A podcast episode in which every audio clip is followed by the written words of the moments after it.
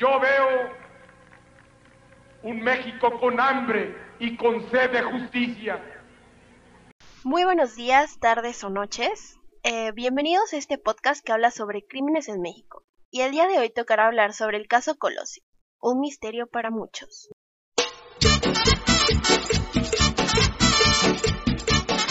Para poner un poco de contexto, Luis Donaldo Colosio fue un político y economista mexicano, miembro del Partido Revolucionario Institucional, PRI, que se desempeñó como diputado, senador, presidente del partido y titular de la Secretaría de Desarrollo Social de México.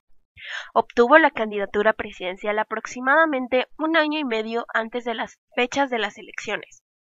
Se empezaban a manejar en los medios de comunicación los nombres de quienes podían obtener la nominación del PRI, todos pertenecientes al gabinete del presidente en turno, porque era éste quien en realidad designaba directamente al candidato a través del mecanismo conocido como el dedazo. Hablemos de los hechos. A las 17.00 horas, Colosio terminó su discurso en Lomas Taurinas y se dirigió con su comitiva de regreso a la camioneta Blazer, donde se transportaba el candidato, que lo conduciría al Club Campestre de Tijuana. El orador pidió por el micrófono a los asistentes que lo despidieran. Como fondo sonaba fuerte la canción La Culebra de la banda Machos.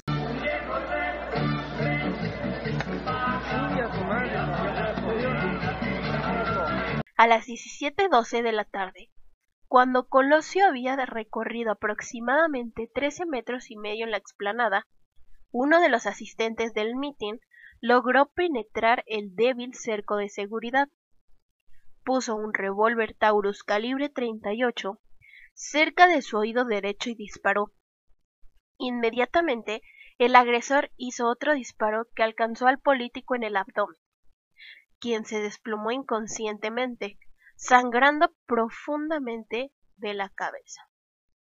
En medio de la confusión, los guardaespaldas capturaron a un hombre de unos 25 años, de complexión delgada, tez morena y pelo rizado, vestido con un pantalón de mezclilla y una chamarra negra.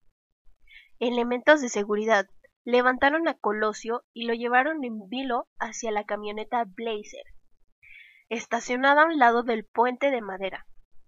Pese a que el lugar había dos ambulancias Incluso en una de ellas estaba la entonces directora del Hospital General de Tijuana, Rosalinda Guerra.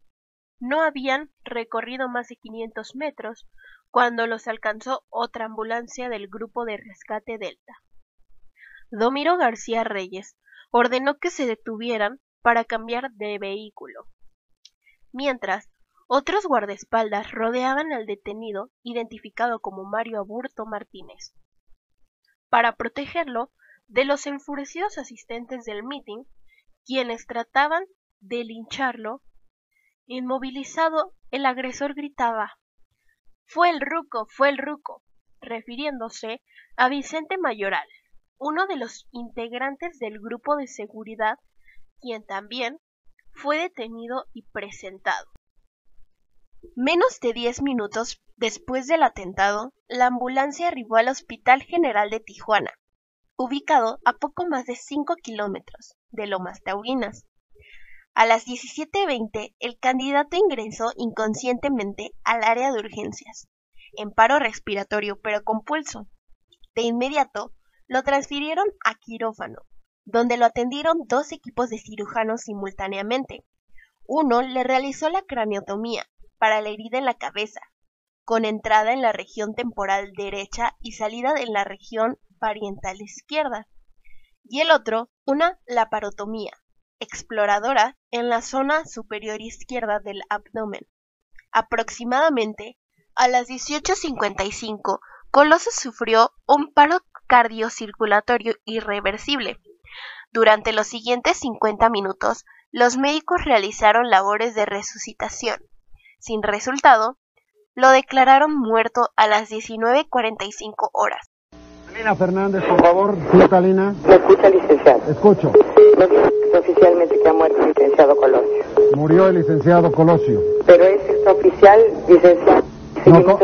Estamos fuera del, del pasillo, no ha habido un comunicado oficial, pero un médico que salió de prisa me dijo que se había ido. aunque llegó prácticamente muerto al hospital. La incógnita sobre su condición se mantuvo durante más de tres horas.